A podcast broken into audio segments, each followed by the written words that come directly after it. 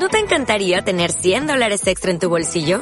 Haz que un experto bilingüe de TurboTax declare tus impuestos para el 31 de marzo y obtén 100 dólares de vuelta al instante. Porque no importa cuáles hayan sido tus logros del año pasado, TurboTax hace que cuenten. Obtén 100 dólares de vuelta y tus impuestos con 100% de precisión. Solo con Intuit TurboTax.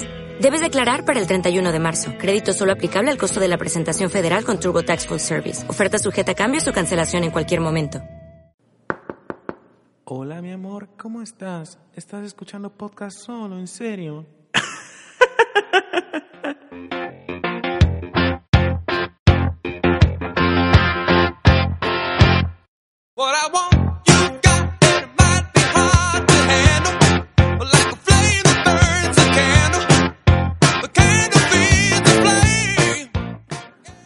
Hola, ¿qué tal a todos? Sean bienvenidos a la tercera edición de este bonito podcast llamado Romicast. Que, que yo no sé en qué momento pasaron tan rápido tres semanas desde que empezamos a grabar este bonito programa.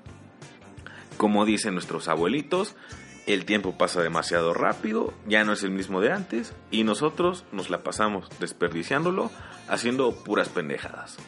Y si no me crees, ponte a pensar porque tú ahorita en vez de estar haciendo algo de provecho, estás escuchando este bonito podcast. Me encuentro muy feliz porque esta semana por fin estamos estrenando micrófono. También por ahí mandé a hacer unos stickers de mapache que si tú eres una persona que convive conmigo regularmente, seguramente ya has de tener el tuyo. Y si no, no te preocupes, también va a llegar tu sticker oficial de este bonito podcast. Les presumo también que ya por fin esta semana alcanzamos en Spotify las 100 reproducciones, que, que seguramente como 20 han de ser mías, pero no importa. Ahí está, el contador dice 100 reproducciones. Y nada, vamos a seguirle echando ganas para seguir creciendo poco a poco.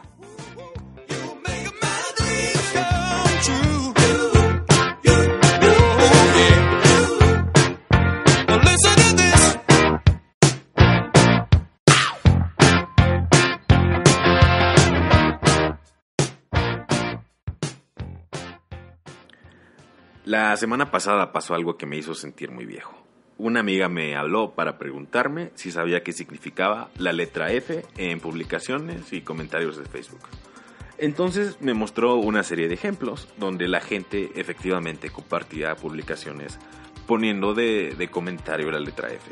Y me mostró un ejemplo donde a mi amiga le contestaban una de sus historias con la letra F. Y todo esto de la letra F nos comenzó a crear una serie de teorías sobre qué significaba. Yo le dije a mi amiga que probablemente la letra significaba F de Fock, F de Fine o, cualquier mamada. Cállate, Siri. Entonces, eh, mi amiga me dijo que no, que seguramente significaba otra cosa. Y yo le dije, ¿por qué no preguntas? Y mi amiga me dijo, porque no me quiero ver anticoral. Que que eso es algo que te da en toda la madre, ¿no? Darte cuenta que te estás haciendo viejo y que tu generación, la que empezó a usar redes sociales como Facebook, Twitter y todas estas madres, ya no van contigo, ya no entiendes qué está pasando ahí, ya no falta mucho para que empieces a, publicar piolines en, en Facebook y mandarlos por WhatsApp a tus tías, porque las generaciones de ahora están muy pendejas. Creo que cada vez estamos dejando de ocupar un poquito del cerebro y, nos estamos haciendo más pendejos.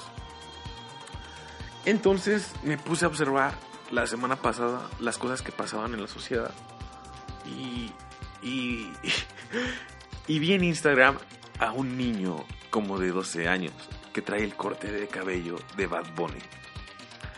Qué cabrón.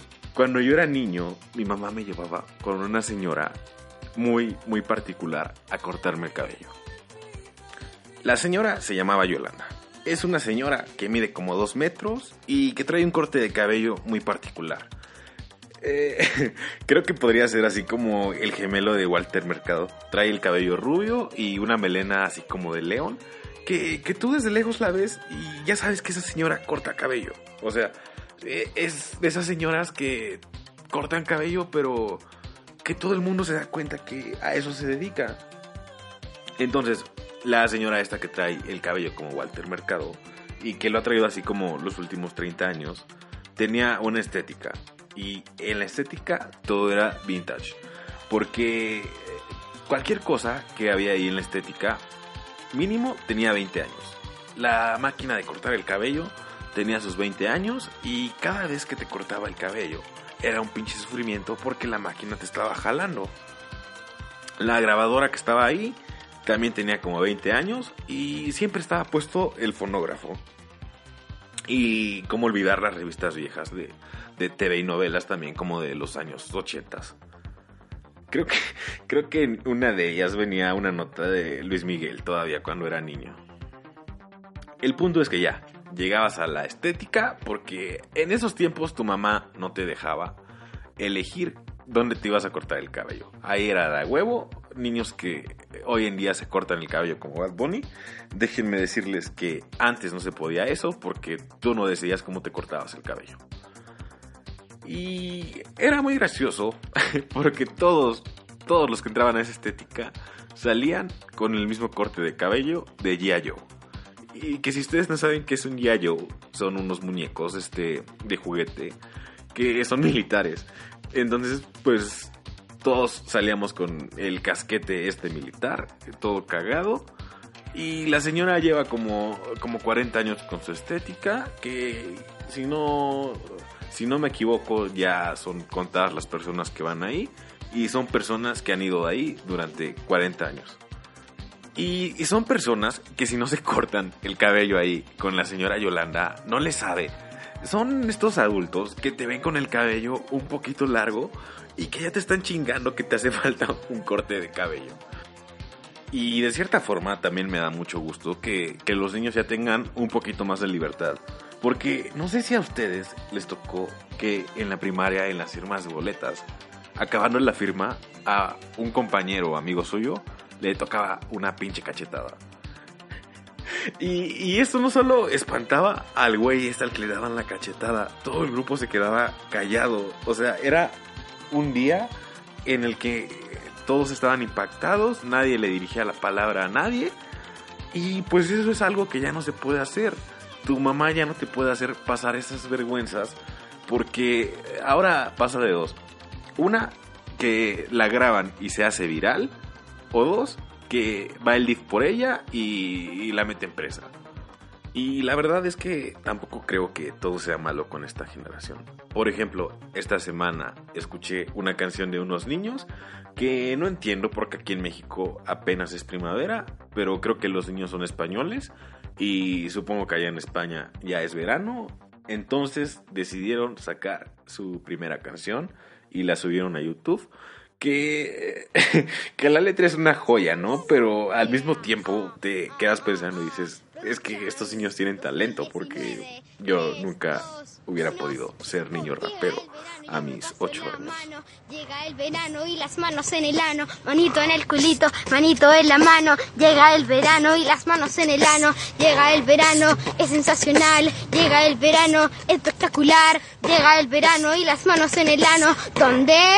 Manos en el ano. Level, sube, sube, sube, sube, sube. Llega el verano yo me paso la mano. Llega el verano y las manos en el ano. Manito en el culito, manito en la mano. Llega el verano y las manos en el ano. Llega el verano, espectacular. Llega el verano, es, es. Además en el video se ve que los niños lo están disfrutando mucho. Y, y- y me da mucho gusto porque si los niños se pusieran a rapear o a hacer algo mejor en vez de estar publicando Fs en Facebook, seguramente seríamos una generación más artística y, y que podría resolver las cosas más fácil.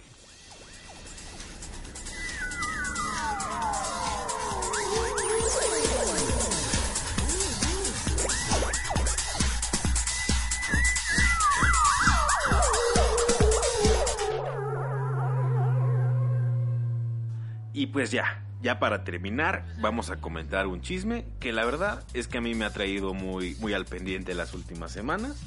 Y todo comenzó así. Resulta que en uno de estos programas mañaneros de los que les hablé en el podcast pasado, invitaron a dos güeyes. Carlos Trejo, que es un conocido cazafantasmas, que escribió un libro que se llama Cañitas, que supuestamente habla de una casa embrujada. Y Alfredo Adame, que la verdad no tengo la menor idea de qué hizo o por qué es famoso, pero creo que llegó a tener unos programas mañaneros también. Y se empezaron a decir de cosas. Así que prácticamente mi semana pasada estuvo llena de investigaciones acerca del caso de Carlos Trejo y Alfredo Adame. Y por lo que me enteré, creo que Carlos Trejo le bajó la novia a Alfredo Adame. Y Alfredo Adame se encabronó. Y Alfredo Adame dice que metió a Carlos Trejo a la cárcel. Pero Carlos Trejo dijo que no. Entonces, en este programa los pusieron no frente a frente, más bien Carlos Trejo estaba en su casa y Alfredo Dame estaba en el estudio donde se estaba grabando el programa y escuchen cuánta pendejada se empezaron a decir. Quiero un solo round contigo, maldito hombre, porque ni para hombre sirves, desgraciado. Un solo, un solo round. Todo se vale, güey. No quiero reglas. No hay una sola regla. Y una, te- una cosa te prometo y te lo juro a ti y a todo el público. Te voy a dejar paralítico, maldito infeliz. Donde te pesque y ojalá se logre, maldito rata de mierda. Alfredo, ¡Qué miedo me das, manito! ¡Ay, qué miedo me da el garapiñado este! No se te quita el hocicón. Vete en la foto, ni como hombre sirves, maldito poco hombre. Lo que pasa aquí es que hace unas semanas o meses, no sé cuándo, se filtraron unos nudes de Alfredo Adame, donde supuestamente tiene un pene muy chiquito. Por eso ni tu familia te quiere, infeliz. Sí. Sí. Oye, a- Alfredo, Pero tú- vámonos directos. tú tú Eres muy hablador. Directo y al grano. Hay que ponerle fecha, papá. Un solo round y no hay Te reglas. Es están hablando de la empresa, te están, ya te hablaron de la empresa donde la va a armar. Acéptalo hablado, nada más. Ya está hablado. Órale, ya está. No, ya está hablado y ya inclusive están mis reglas también. Ok. Lo que hagas con tu lana donde quieras, Ya me estás. vale. No, dónala también la lana. Si eres un fecha. muerto de hambre, hombre, eres un muerto de fecha. hambre. Eres Maldito un hablador, necesitas tragar, infeliz. Entonces, como se escucha, se empezaron a decir de cosas y terminaron retándose a una supuesta pelea. Que, que yo, la verdad, mi gallo es Carlos Trejo. Eh, Carlos Trejo se ve que tiene más barrio. Además, no sé por qué, pero Alfredo Adame me cae mal. Entonces, eh, si quieren apuestas, aquí estoy yo para apostar y vamos con todo con Carlos Trejo, que además últimamente en su cuenta de Twitter, Carlos Trejo ha estado subiendo este videos donde amenaza a Alfredo Adame y le dice que lo va a dejar paralítico.